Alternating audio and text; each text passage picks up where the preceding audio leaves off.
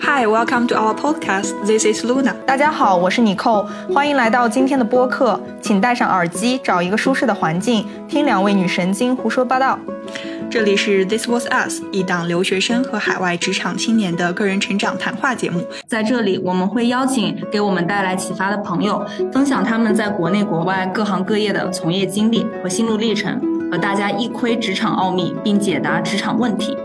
无论你是兴趣使然，想更多的了解一座座职场围城，还是初入职场的小白，想要拓展视野，听听他人的职业成长故事，又或者是有一定资历，目前跃跃欲试，准备接受新机会的职场老人，我们都希望可以给你们带来不同视角和知识经验分享，或者是启发。当然啦，我们的分享不仅仅是局限于职场，我们更希望给大家展示的是成长。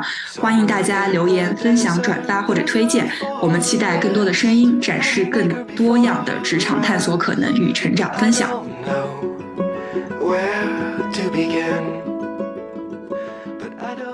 作为我们职场系列回归的第一期，我们这次请到了一个重量嘉宾。可能大家在之前的播客中也听到 Nicole 会提起他回国之后遇到的这个伯乐，帮助他很好的适应国内的职场。所以这期播客我们邀请到了在知名互联网 AI 领域工作十年多的产品部门管理者欧咖。欧咖呢，他是工科出身，研究生攻读的是 NLP 专业。什么是 AI？当初如何上了 NLP 的船？想入行的小白如何找到实习和工作？尤其是对外企感兴趣的小伙伴们，这期播客不容错过哦！AI NLP 的发展前景与畅想，更多的精彩都在本期播客。那回归到这个呃采访本身，想让你扣作为这个中间人，能不能向听众朋友和 Luna 介绍一下你和这个欧咖的相识相知？这个伯乐关系，还有你们合作体验，啊，让我们更多的了解你的这位伯乐。谢谢露娜介绍。刚才其实听到这一段介绍，我突然觉得，哎，今天的嘉宾是不是我认识的人？因为突然发现，哎，欧咖这位同志怎么这么多背景序言讲啊？对，其实他呢就是一个。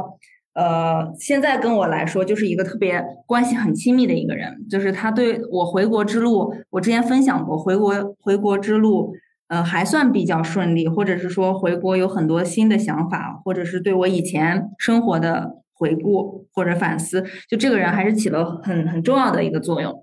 嗯，当然工，当然我和他现在是工作关系嘛，嗯，在这里我们每天现在工作的场景里面就有很多互联网 AI 或者是。嗯，就是产品这一块的这些东西，这跟我以前经常听播客的朋友知道，我以前是传统行业出身，对吧？嗯，完全不一样的，完全不一样的两种生活体验、工作体验。然后我回来之后，这次从瑞典回来之后，就跟他讲说。我们这个播客怎么怎么样？他之前都觉得我们播客是不是都聊一些女性什么话题，或者是单纯的聊一些感情分享怎么怎么样的？但我后来有跟他讲，就是说，其实我们以前就做过这种职场系列，嗯，我们现在也可以，呃，专注的、更专注的在这里再试一下。以前是试水，但现在，哎，如果有很好的内容，那我们可以再试一下。呃，然后欧卡同学呢，就呃非常有，其实他他最近非常有这种想法。他一下子就 align 了，一下子就对齐了，然后就说可以，他来跟我们一起来录一期吧。所以今天就很高兴的请到了，呃，这位同学，嗯，欢迎欢迎欢迎。呃，大家好，呃，我在这里面叫欧咖啊，刚刚也介绍了对吧？我是你扣的现任老板，应该正确的。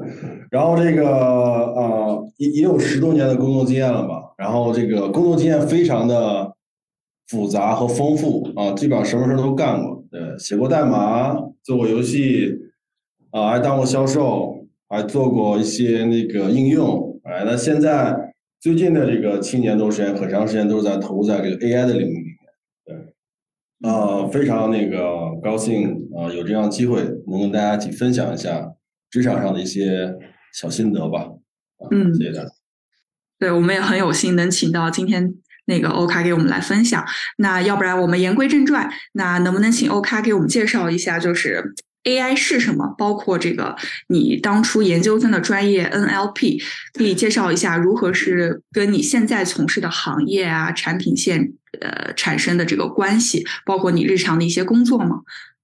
嗯嗯，好的，呃，其实 AI 这个东西吧，有一个学术上非常专业的一个定义啊。那当然在这里我就不会讲这个了啊。我要讲的 AI 是什么？就是可能讲一下我对 AI 一个理解吧。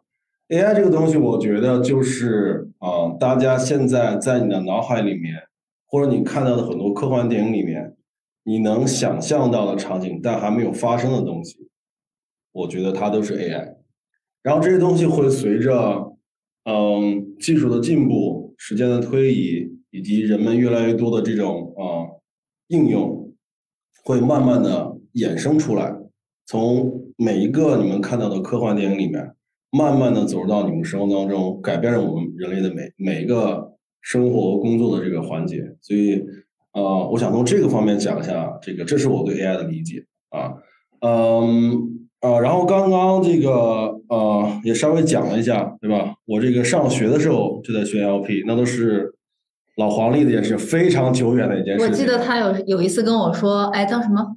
那个时候你你只能来这个公司，就是因为 NLP 在当时好像其他其他公司也不知道，对吧？你毕了业好像哪也不能去，就只能来这个公司，因为那个时候也只有这个公司或者有几个在做这这一方面的事。也可以说一下，因为 N NLP 可能。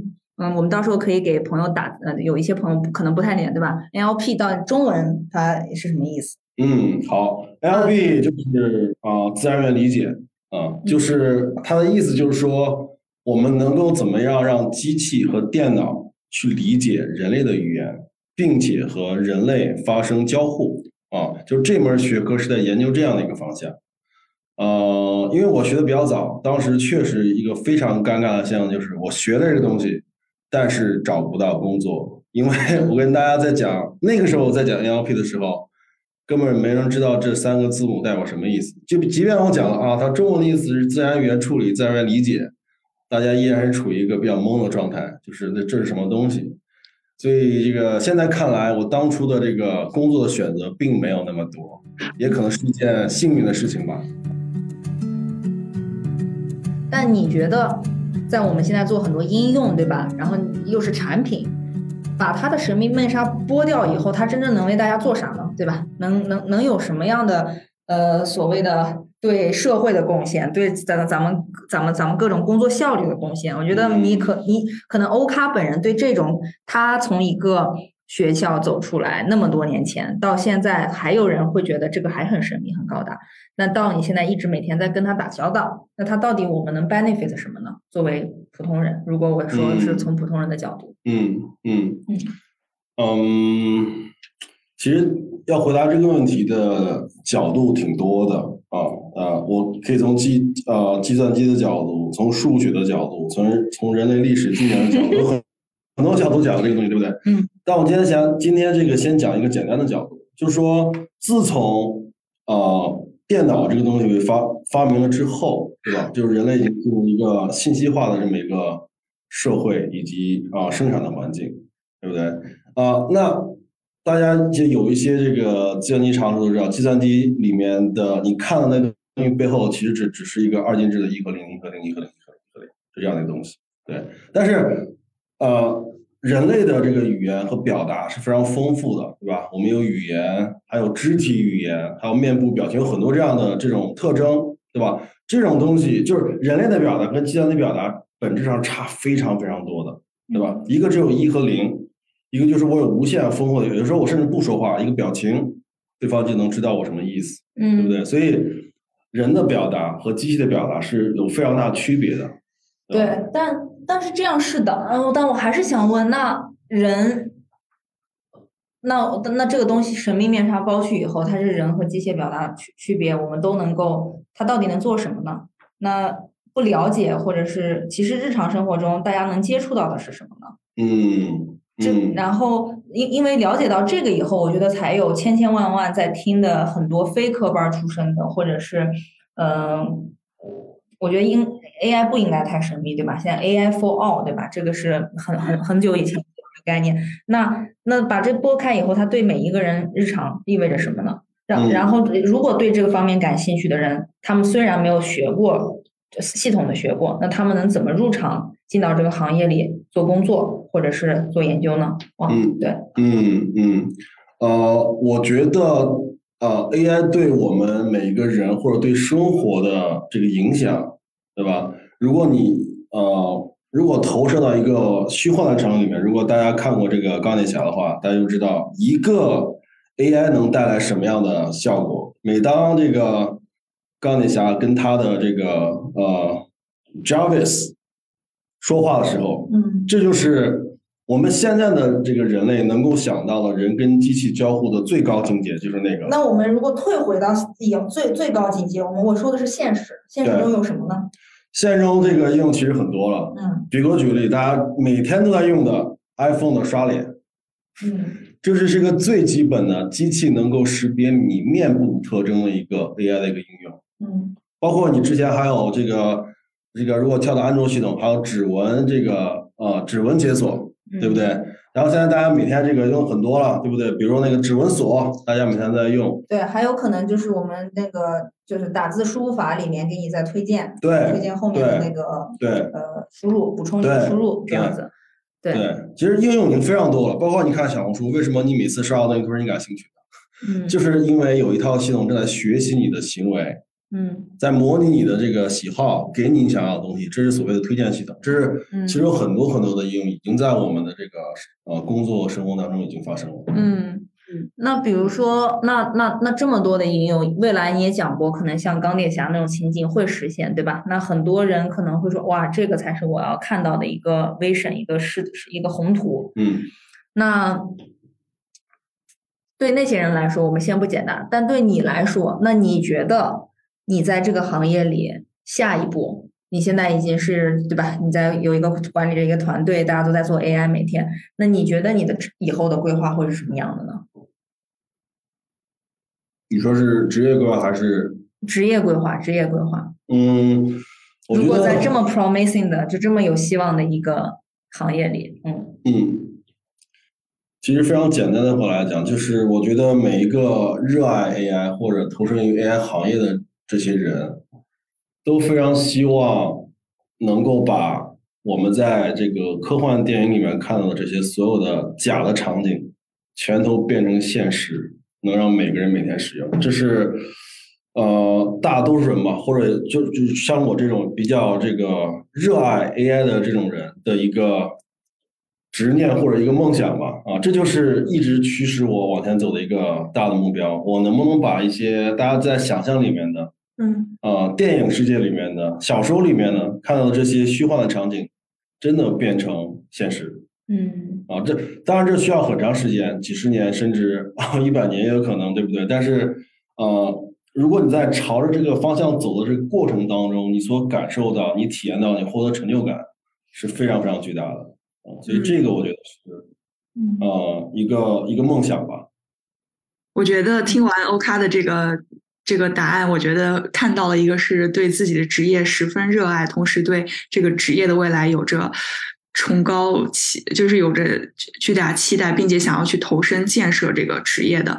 那其实你刚刚说到，就是这个这个过程并不是一朝一夕，它可能是一个呃，就是需要几代人或者是几十年、几百、几十年的一个呃去完成的事情。那我想再问一下，就是在这个过程中，因为你的职场它是一个呃 theory 的，是一个这个在这个职场整个系整个过程中，那你是如何从就比如说刚毕业的这个小白，再到现在的这个领导者，再到未来的某个角色，你是如何去呃保持着自己一直在这个领域的一个尖端位置，如何去提升你的这个技能，或者你的有一些什么学习可以帮助你去呃保持到哎不知道中文怎么说，就是保持到是属于呃在一直处于行业的这个对领导的这样的一个呃现这个状态。嗯这是你最喜欢的话题，growth mindset。，growth mindset 嗯啊，这是我最喜欢的。嗯，在这里面其实有非常多的一些呃科学的方法论书籍呃这个 training 这些培训有很多很多这样的东西在里面。这个就光这一个话题就能开好几期，对吧？嗯所以我先今天先抛砖引玉讲一下，我觉得最重要的一点或者说我呃这么多年来这个走了这么多弯路，总结出来的一个呃特别关键的点吧啊，希望对这些呃刚入职场不久的人啊，你们少走点弯路。所以我觉得呃，你你你要你要学什么呃呃，你要你要 take 哪些 class，right？你你你想怎么样去呃这个这个这个呃这个去提高你的这些技能，这些都是。应该放在第二位的，因为这里边的方法论特别多，方法也特别多。我觉得最重要的一点，或者是呃，我觉得最关键的一点，就是你能越早的在你的职业生涯当中，你能够想明白你想要什么，你想追求什么。如果你能把这一个问题想清楚，其他所有的这些事情都会像这个呃呃，就会自然而然的在你身上发生。你就会发现，这个呃，你你为了去实现你的这个目标，你为了这个得到你想要的东西，对吧？你需要的资源，你缺乏的东西，都会非常奇怪的就会出现在你身边，你就会不自然的就接触到，哎，原来我这个地方啊有些能力不足，我要去补充一下。那至于怎么补充，对吧？现在市面上东西太多了，关键就是说你到底要选什么，这个我觉得是。啊，尤其对于初入职场人来讲，是非常非常非常重要的啊一点啊。对，想明白这个很不容易。嗯，我觉得你呃，刚刚欧卡分享的就是说，当我有一个明确的目标之后，我的自驱力就会去驱使着我去解决我目前朝着这个目标所有的这个。呃，会遇到的困难，然后帮助我去到到达这个顶峰，对，这个也是非常重要的。那嗯，还有一个问题就是想说，你看，像尼蔻就是你。呃，招了他也有一年多了吧？你看，当初他也不是属于我目标明确，我将来就是要进入到这个呃 AI 领域或者是怎么样的。然后你当初对于一个这种属于半转行的这个呃职场上的这个员工，你当时是看中了他身上的哪一些品质，然后决定就是呃把你扣捞到这个嗯捞回来的。哇，我觉得这个露娜有一点我特别的认同，就是尼寇是一个没有目标的人。这个 在这一点上，我不能再认同了。对，嗯，但我觉得这个也是个非常好的话题啊，就是说，呃，如果我是一个呃这个这个员工，对吧？我现在可能在呃行业 A，那我现在可能说好，我突然对某个东西产生一个兴趣，我要到行业 B，这个跨行这件事情，对不对？本本身就是一个。呃，非常大的一个门槛，门槛，对吧？因为有句老话叫“隔行如隔山”，对不对？那是什么样东西能让你去跨一个行业，或者说你跨到一个新的行业里面去？那作为那个行业里面的一些这个呃这个呃领导者或者老板，他看上哪些点，你就具备了去另外一个行业的门票呢？我觉得可能是这个问题。对，呃，所以说我觉得第一点。如果你要，如果你是要现在是要去跨一个行业来选择自己职业生涯的话，我觉得有一个最重要的基本的品质，就是你这个人是一个爱折腾的人。嗯，如果你没有这个品质的话，你说我要图安稳，我要图平稳，我要图这个人生平平淡淡，那跨行这件事给你带来的一些呃挑战、一些困难和一些困境。你是没有这样的这个动力去承受的，所以如果是那样人的话，就是建议就是不要 跨行。对，但好，那你说好，我对自己非常了解，我是一个爱折腾的人，我充满了能量，我现在就要跨行，那我应该怎么办呢？对吧？好，那首先跨行来讲的话，如果这个，比如就是我当初这个看到你扣，对不对？首先他完全没有这个行业的任何的知识，零。现在也不太多，反正对，现在也现在学学了一些吧，但是也不太多。所以说，啊，从这点来讲，就是你根本没有必要去追求或者很执着，我需要具备这个行业的知识，因为这是不可能的，对吧？就算你学的再多，那你在这个行业对我来讲都是零，没有意义的。对，所以这个不要执着。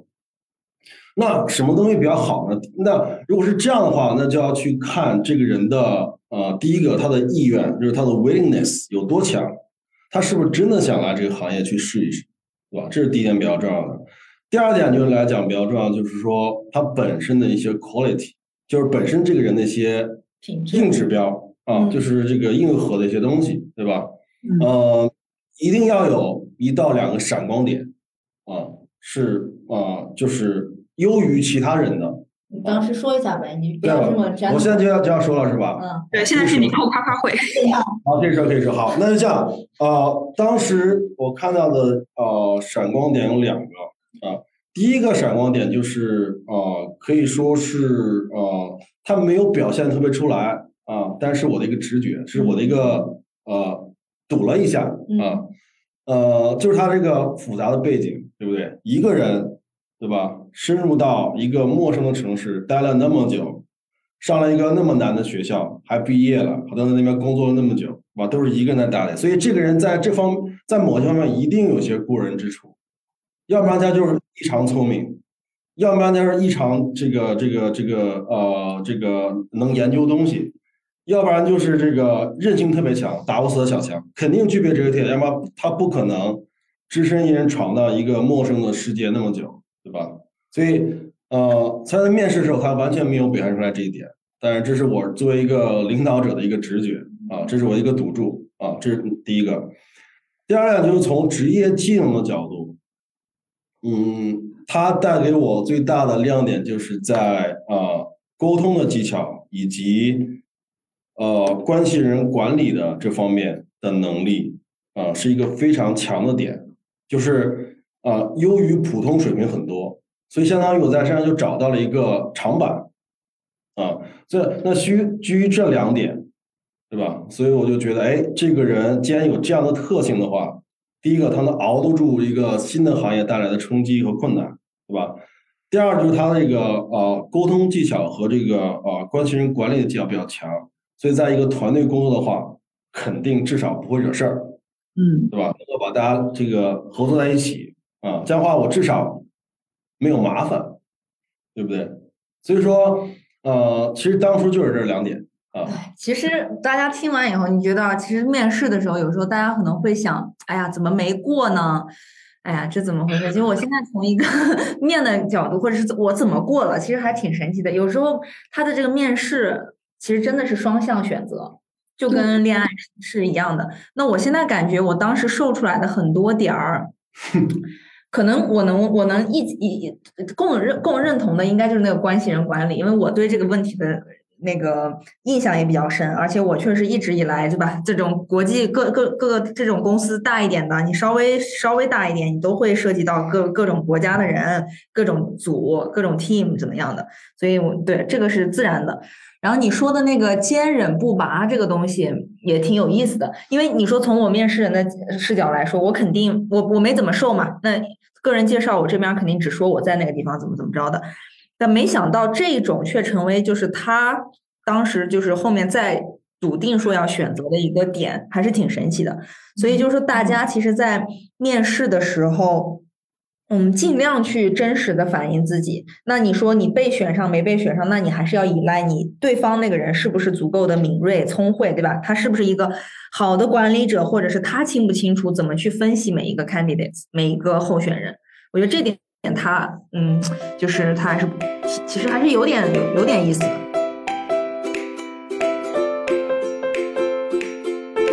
那其实就像刚刚欧卡说的，他看。他看重的就是，呃，硬实力过关之后，就是那些软实力。我觉得这个软实力对于，比如说你扣的韧性啊，或者是他的这个丰富的经历，对，丰富的经历，OK，丰富的经历，这个都是对于一个半路半转行的一个职场人很重要的一些呃发光点、闪光点，去呃赢得。这个面试者的青睐，但是我也很认，我也很认同尼寇说的，这个面试是个双向的过程。因为当时我其实有相当于半参与尼寇就是这个面试的整个经历，然后我知道尼寇其实当时也是面试了呃不少，也他也是在这个面试的过程中去筛选他未来的这个职场合伙人，去呃看这些面试时候。呃，对方公司是否符合他对未来职业的一个期待？那尼寇，你可以再说一下，你当时面试的过程中有没有就是对这个欧卡或者是对你现在这个公司有什么啊、就是怎么说，就是啊呃就是值得你去投入，包括值得你去去折腾的这个点呢？嗯，这是其实一个很好的问题。首先，你们俩其实都谈到，我当时做这个职场转型是一个目标不明确的。我，但是你们又都说对了，我又是爱折腾的人。可能我转也只是因为我在当年在瑞典的时候，是吧，过得还不错，什么都还挺稳定，有点一眼望到头。但我本身想折腾，那 Let's try it，我要试一下。然后，所以我当时在看面试的过程中，像露娜也知道，还准备了好多什么咨询啊，乱七八糟的，也还给我了很多培训那些公司，然后让我去弄弄。然后发现，哎，这个东西好像金融呀这种，我我不确定，我不想，我不确定我想要啥。但我当我接触到一个东西，我特别确定我不想要啥。就当时我就觉得对金融啊，分析一些数据，我毕竟工科什么的这种数字的 sense 很好。但是呢，我发现拿到那些金融啊，或者是一些 profit 呀这种。我就不感冒，我为什么要对一个公司的财务负责？就你这些公司好像卖东西还有点剥削啊！我我真的没有兴趣，我要走开。这这里没有职业歧视哈，然后呃，没有职业歧视的，继续说一下，打打公屏啊，是个人的个人的喜欢，对我就会觉得啊，我不一真的不感兴趣，然后我就跑到了这这边，在面试的时候，第一面其实就是欧卡，然后当时就有个小小插曲，然后有人给我发了一个，Hey let's have a meeting 的么么，然后我就当时想，哎，这个公司的。就是这个 HR 部门的小实习生也挺奇怪的啊，就直接上来嘿呦的，我觉得神神经有点，这有点不不不有点奇怪，非常 weird，非常神奇，神经有点。然后没想到，我就我就截了个图，就开始跟我我没有理他，然后理了，我说对不起，我要搞一下什么时间不行。然后后来这个小插曲就是 HR 最后跟我说，那是你的呃那个叫什么？嗯，老板潜在老板，哎呀，我当时一想，哎，还还这套路。然后我当下其实就印象对他的感觉就是还挺好玩的，就这个人不是那么死板，嗯，就是我也比较喜欢就是不按常理出牌的啊。但我当时还是 feel 抱歉的，对吧？我毕竟我还装了一个，我还装了一下。然后后来面试跟他过程中，其实我都觉得比较的比较的放松，这是我整体的感觉。第一，我不太清楚你的问题是啥，说实话。因为他问的问题特别的出面的问题很，很很很很很普世，其实就是没我我我我没有从他的问题中获取我想知道的信息。就你可能问了一些具体的就是这种什么，你可能关心嗯既得利益关系管理，但是后面的一些问题，除了就是有技术性的 AI 这些以外，我其实没有 get 到你还想从我这得到什么信息，我也没有 get 到我想知道的这个公司的嗯。关注点在哪？或者你这个组一定要关注点在哪？就我是处在一个也没，然后后来我想想，反正就这样吧，那就放开来聊一下怎么着的，反正就挺放松的。嗯嗯，但是还有一个最好玩的点，就我觉得他非常的，他是一个可能还是很有人格魅力的人，就是从这个谈话里，所以通过这种个人的这种他的这个说话间的人格魅力，这种举止，然后包括我们当时的那个氛围。再加上可能，哎，我也转行，对吧？初次面试没有像我和其他有一些公司那样那么紧张，那么 tough。有些人非常的觉得我可能转行，可能年纪也不小了，会有那种歧视的感觉，但他没有啊，这就是只真的是通过这种综合的感觉上来说，我觉得还可以。那至少这家公司有可能不会歧视，至少他这个人作为一个管理者，不太会有一些呃奇奇怪怪的 bias，对吧？所以我就。就一步步后来，当然到后面面试都是跟其他面试官五六轮，非常的专业。然后最后也让我了解到一些哦，我可以在转行的时候能干什么，能做什么，或者我能学什么。嗯，还是挺一个挺有意思的经历。所以我就觉得给大家的建议就是，如果想转转行或者是怎么样，当然你充分的准备是对的。但是像欧咖说的，像我这种完全从一个传统行业。半跨越到一个完全不太我不太熟的一个 AI 行业，我肯定不要在理论知识里深挖。我怎么补课，对吧？我也不可能那么深。所以我其实，在准备的过程中，更多的是看看这个行业吧，我看看能知道这个大概是做点什么，在国内和国外的差别，然后可能了解一下我自己本身，再复盘一下我自己本身这么长时间在这个行业里有什么积累，能不能通用到这一个新的工作里。那就比如说复杂的公司的这种管理，还有一些可能是我当时还想过，就是那我是 to B 做项目的，但怎么说也会有一些可以用到呃 to C 端或者一些的经验吧，就比如说，嗯。可能没有产品 sense，但可能我以前做的很多 to B 东西有复杂的数据等等的等等，就我有想过，哎，我可能对一些呃共通点的一些理解上或者是经验上，我是不是可以去说，嗯，怎么去立立我这个点，我也会想一些，就复盘我以前能做的。然后再第三个点就是会会销售一下自己，不要错过机会嘛。就嗯，比如说我看半天没有回复我，嗯，他们这个过程很缓慢，然后我也给。呃，欧卡写了一封自荐信，最后我说，哎，怎么没有回复？我再试一下。我当时就突出了我自己的，再次突出了特点，比如说什么英文，对吧？这个英文工作环境来说啊，我这么多年，就是我我是可以，你不管 sales 还是做产品还是做啥，哎，这个绝对没问题。嗯，然后第二个我再次强调了一下，就是说我怎么样能把我以前的这么。么复杂的经历、生活和工作经历用到你、你、你们这个行业里，所谓，因为它这个行业也是突变的嘛，也是每天都在更新的，你们需要更起各种各样的人之类的。我就写一个这样的邮件，然后发给他，我也不知道他看没看，反正我是发了。就是大家其实也可以用一些这种吹，我不知道你看，你肯定看了对吧？啊，你肯定看了。好吧，没看。没有看呢。好玩，他没看。OK，但是我觉得这个方法其实很好，而且很适用于，呃，对于现在在准备面试的一些小伙伴们，因为你在硬实力过了，或者是已经给面试官留下印象之后，可能更多的就是靠你的软实力和面试之后的一些功夫。同时，我也很呃认同你扣说的，就是。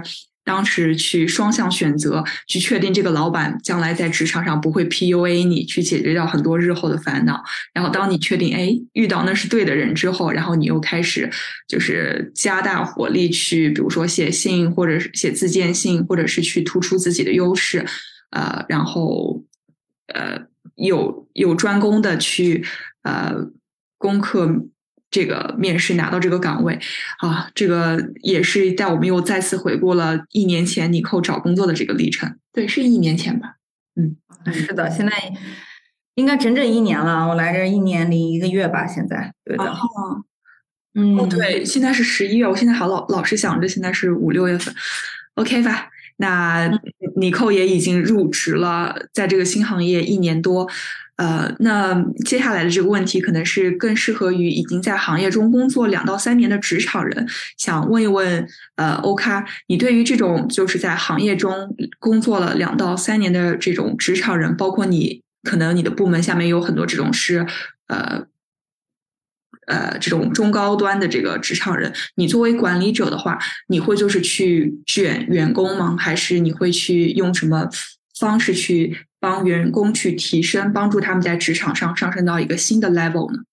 作为管理者，嗯嗯嗯，哎呀，突然又聊到了卷不卷的问题啊，这是一个好像大家最近一个 谈论比较多的一个话题。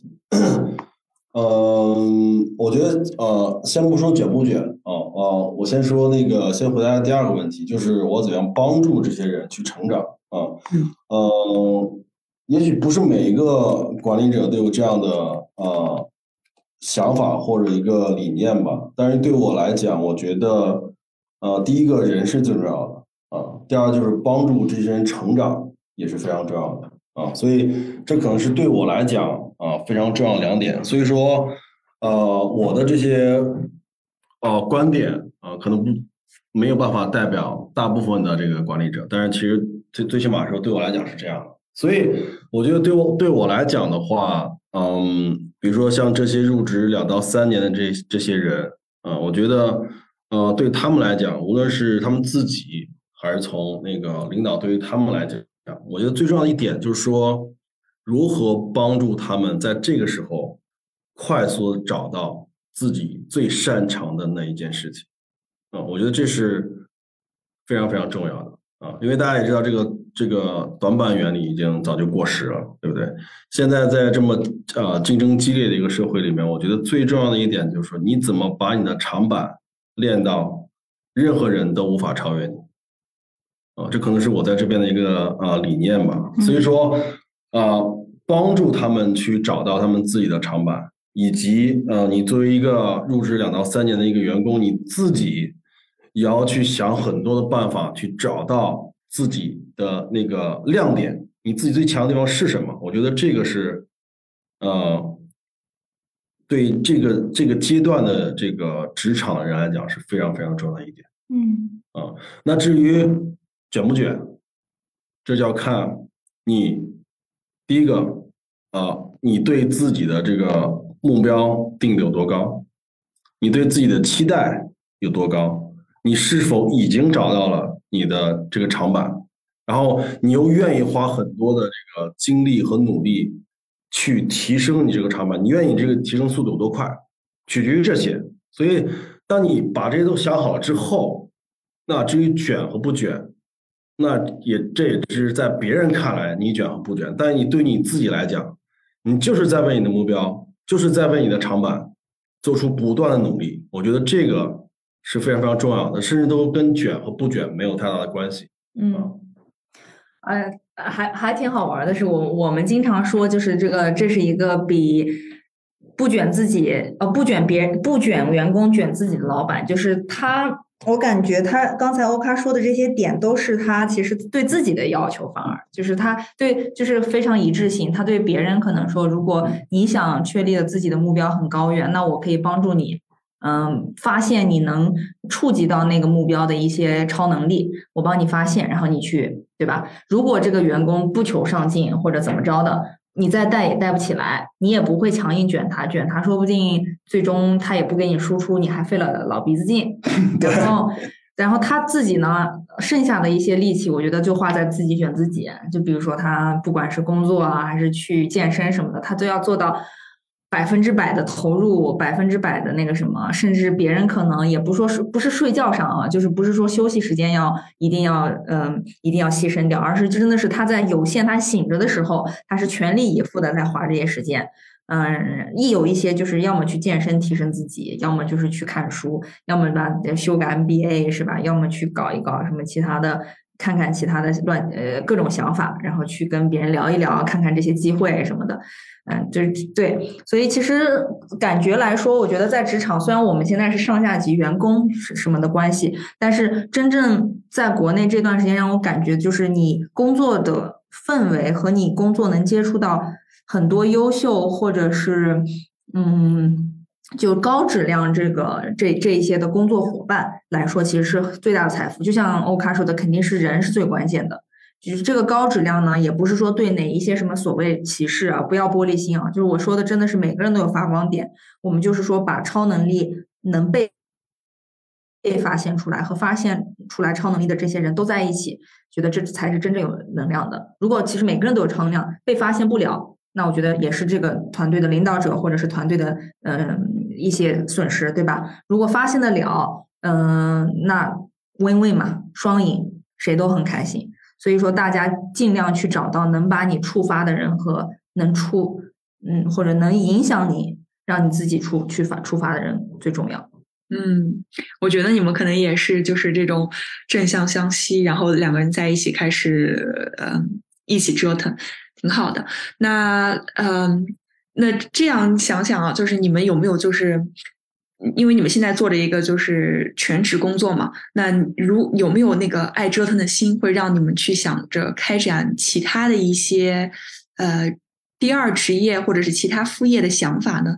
这个问题可能更多的是像欧卡和尼寇都想听到你们的呃答案，或者你们俩会不会一起搞事情？兴趣项目对吧？Hobby project。像大听节目的人一直肯定都知道，就我是没闲过，对吧？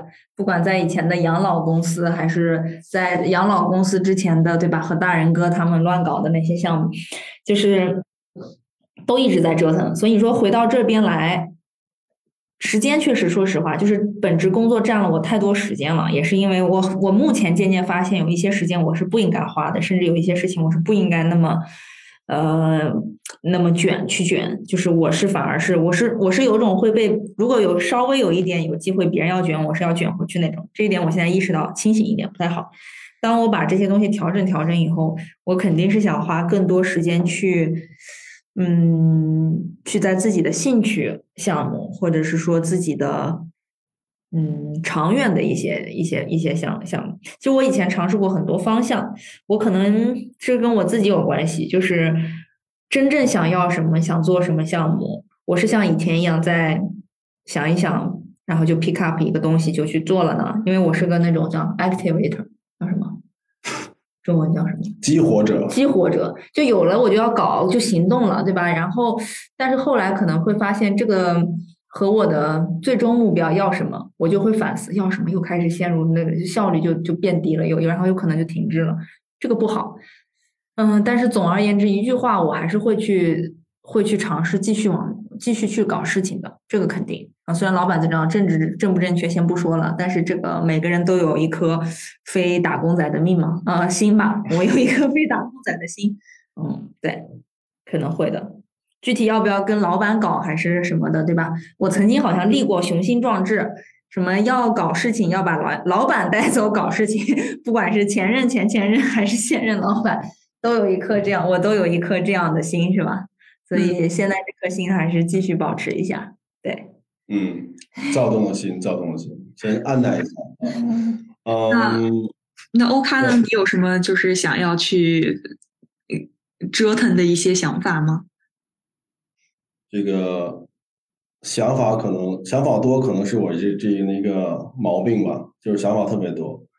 呃，所以现在对我来讲。嗯，就是我跟那个你扣不太一样一一样的一个地方是什么呢？就是我的目标比较专一且确定，他就是有很多目标，对，所以啊，我的很多想法都会为了我的自己的这个目标去啊产生，所以基本上就是说我想法可以很多，但是我不会去做那些跟我的这个目标和这个啊使命。啊，不一样的东西，即便那是一个非常好的想法，我也只是想一想，对。但如果跟我的这个目标比较相符的一些想法，对吧？无论它是像你们有很多不同的概念，对不对？这是工作，这是兴趣，这是 hobby，这是什么乱七八糟的？其实对我来讲没有什么特别大的区别，这就是我在做一些啊我喜欢的，能够能同时也能实实现目标的事情啊，可能就是这样。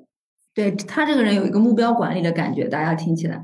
可能这个是可能你看一个比较厉害的一类一类人，我感觉会有这样，就是他们可能会非常 results 或者是目标 target driven，对，嗯，包括之前听他分享那个职职场人的那个呃去如何持续学习，他也说到了目标的重要性，嗯，对对对。其实今天想，对对吧？我们有这个想法让你来录以后，去也说，哎，这一期可能先抛砖引玉，你可能讲的也有一些一些概念或者你的方法论，都还只是浅浅浅浅的触碰了一下，对，还没进入到，然后还没进入到实质的更更深一层，对吧？还有更具体的东西。然后我们也想听听之后发出来这一期节目，看看大家的一些反馈，最好是能能有很多反馈比较好，我不不说好坏吧，就是很具体，想要说之后往这边呃类似的话题，或者是像想向你学习，或者是对吧，跟我们大家一起讨论的这种东西，这种反馈我们收集一些，然后也希望，因为像周围类似你这样的 OK 这样的人也是有不少的。那我们就说，对双向来说都是一个好处。你们是想，其实教也像是想传播你们的智慧，去影响别人，或者是说传播你们的一些经验启，来启发后面的这些小小弟小妹们。其实是一个非常。